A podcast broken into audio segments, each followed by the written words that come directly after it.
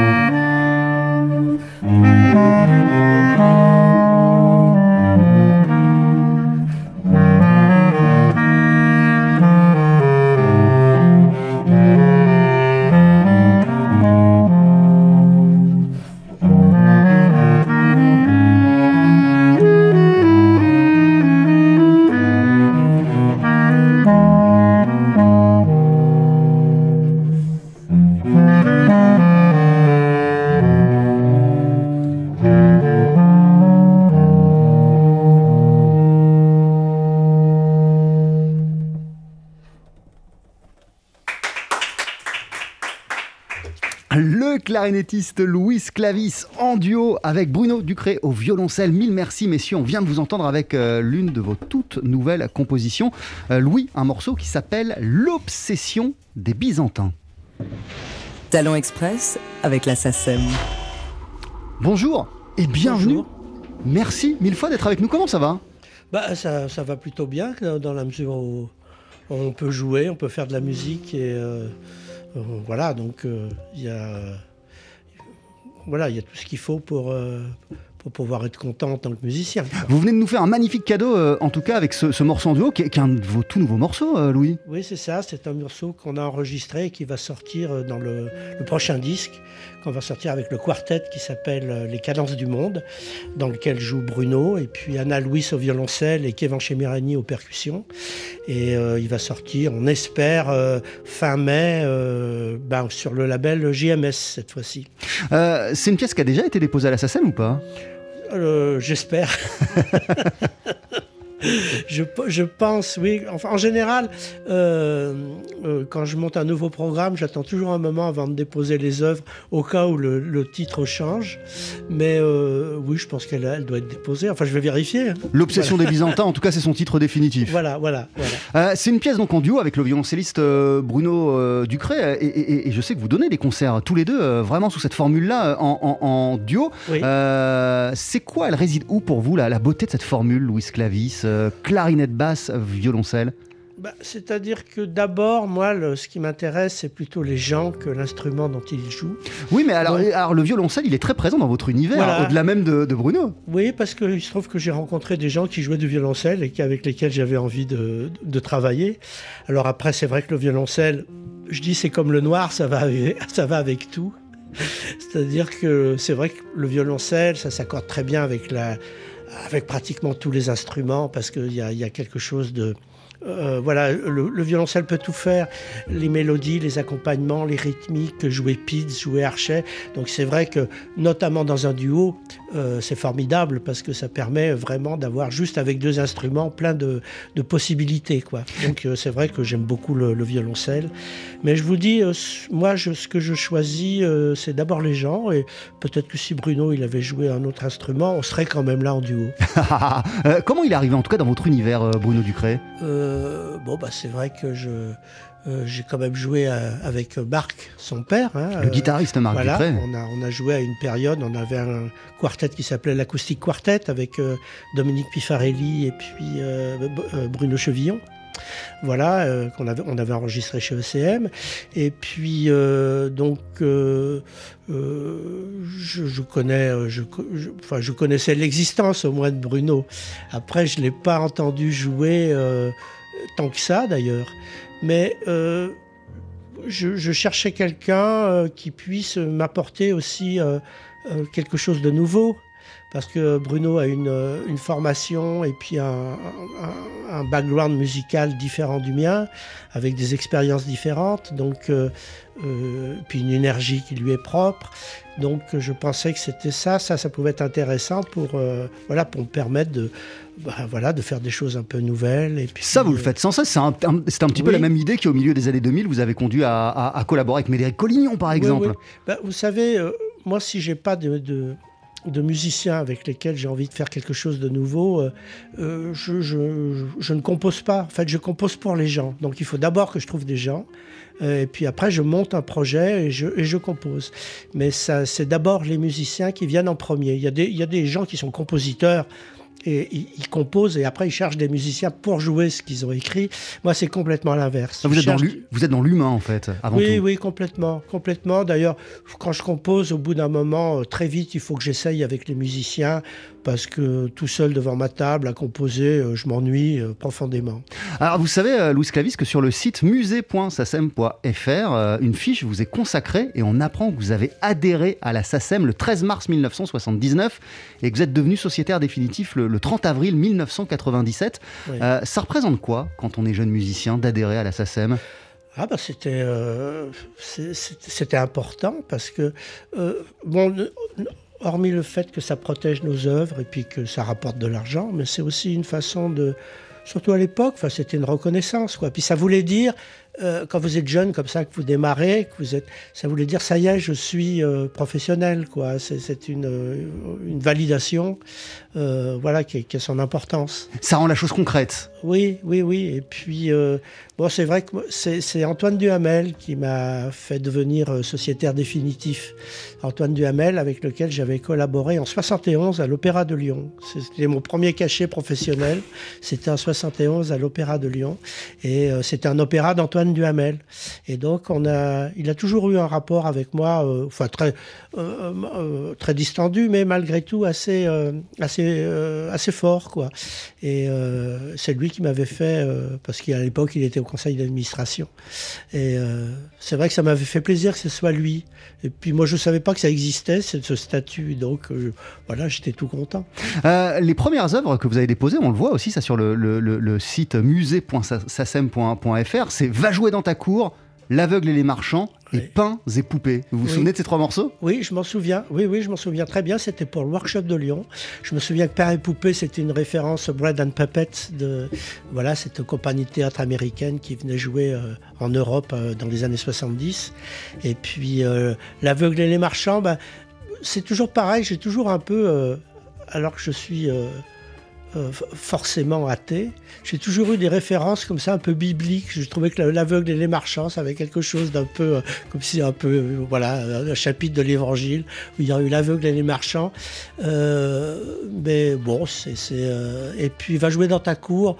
C'était oui, je crois que c'était une expression que j'avais entendue à l'époque et que j'avais relevée comme ça parce que je trouvais ça marrant, quoi. et puis c'est vrai qu'on va tous jouer dans nos cours finalement. Bah euh, vous, euh, vous aimez bien sortir de vos cours euh, d'une manière générale. Ouais, puis revenir. Sur le site de la SACEM, en tout cas, il y a 587 œuvres déposées au nom de, Louis Clavis. oui, oui, c'est pas toutes des symphonies. Hein. C'est-à-dire que des fois, il n'y a qu'une voix. Et puis il y a quatre mesures. Hein, c'est-à-dire que je suis pas, euh, comme je vous dis, je, ne suis pas un dingue d'écriture, donc je n'écris jamais pour big band ou avec je euh, je sais pas combien de, voix euh, qui se superposent. Euh, ça reste très, euh, très modeste, ce que j'appelle la composition. Pour moi, une bonne composition, c'est une composition qui permet d'improviser, qu'on peut utiliser dans l'improvisation. Il y a des fois, on écrit des choses très belles, puis quand on les travaille, on se dit, mais ouais, mais qu'est-ce qu'on fait avec ça? On n'y arrive pas. Alors qu'il y a des fois des choses un peu douteuse et finalement on s'en empare, l'orchestre s'en empare et on va jouer ça pendant des années parce que ça fonctionne. Bah alors justement, j'allais vous dire, on, ne le sait pas forcément et on le sait moins, mais le statut d'improvisateur, euh, il existe euh, à, la SACEM. Euh, et, moi je me demandais, mais c'est une question idiote, comment, comment on fige l'improvisation qui est par essence même, qui est fugace? Ah, C'est ce que vous nous expliquez en fait, c'est une composition qui peut évoluer, qu'on peut jouer pendant des années et des années. On fiche pas l'improvisation, on dit simplement qu'on est l'improvisateur parce qu'on des, on fait des concerts dans lesquels on improvise. Donc ces improvisations sont des créations au même titre que l'écriture. C'est ça qui est important, c'est de considérer que ce qu'on euh, joue spontanément en concert ou ce qu'on invente sur le tas par l'improvisation, c'est aussi bien une œuvre qu'une composition écrite. D'ailleurs, une, euh, souvent, nous, par exemple, on, se fait la réflexion d'une une, composition très bien écrite. On dit, on dirait une, on dirait une impro. Et une bonne improvisation, on dirait, on dirait, bah, on dirait une composition écrite. Hein, par exemple, moi, je, je me souviens, si j'écoute l'abîme des oiseaux de Messiaen, je dis, mais c'est une impro géniale. voilà. Alors que bon, c'est d'une écriture très rigoureuse, mais je l'entends finalement comme une improvisation parce que pour moi, c'est un synonyme de, grande qualité musicale. Et vous vous voyez d'abord improvisateur ou compositeur ou ça Les deux. C'est les deux. Oh, Autant. Oui, oui, oui, je suis les deux. Voilà, voilà. Mais je ne suis pas un compositeur. Euh, euh, voilà ma, musique, ce qui, ce qui, fait la, composition, c'est quand c'est développer la musique. Donc moi j'écris, mais c'est développé par l'improvisation avec les autres musiciens. C'est ça la particularité. Ce qui n'est pas le cas d'un de, musicien classique, Olivier Messiaen ou, euh, ou du Tilleux. Quand ils écrivent, c'est de A à Z, c'est développé par l'écriture. Donc là, on a vraiment des compositeurs. Moi, je suis presque compositeur. Merci beaucoup, Louis Clavis, euh, d'être passé euh, nous voir dans Talent Express avec la SACEM. Vous revenez hein, au moment où l'album Ah sortira. oui, oui, volontiers, avec plaisir. Non avec, seulement avec Bruno, mais avec l'équipe au complet. Avec l'équipe au complet. et Vous avez avec vu, on a les- une scène et on adore avec accueillir les des musiciens. combinaisons de combat et tout. En attendant ce nouvel euh, album, eh bien, euh, vous voici, Louis, pour se quitter avec Extase, au pluriel de l'album Characters on a Wall. C'était sorti chez ESM il n'y a pas très longtemps, il y a trois ans, avec, euh, une toute autre équipe, Benjamin Mousset, Sarah Murcia et, euh, et Christophe Lavergne. À très bientôt, merci pour tout. Merci beaucoup.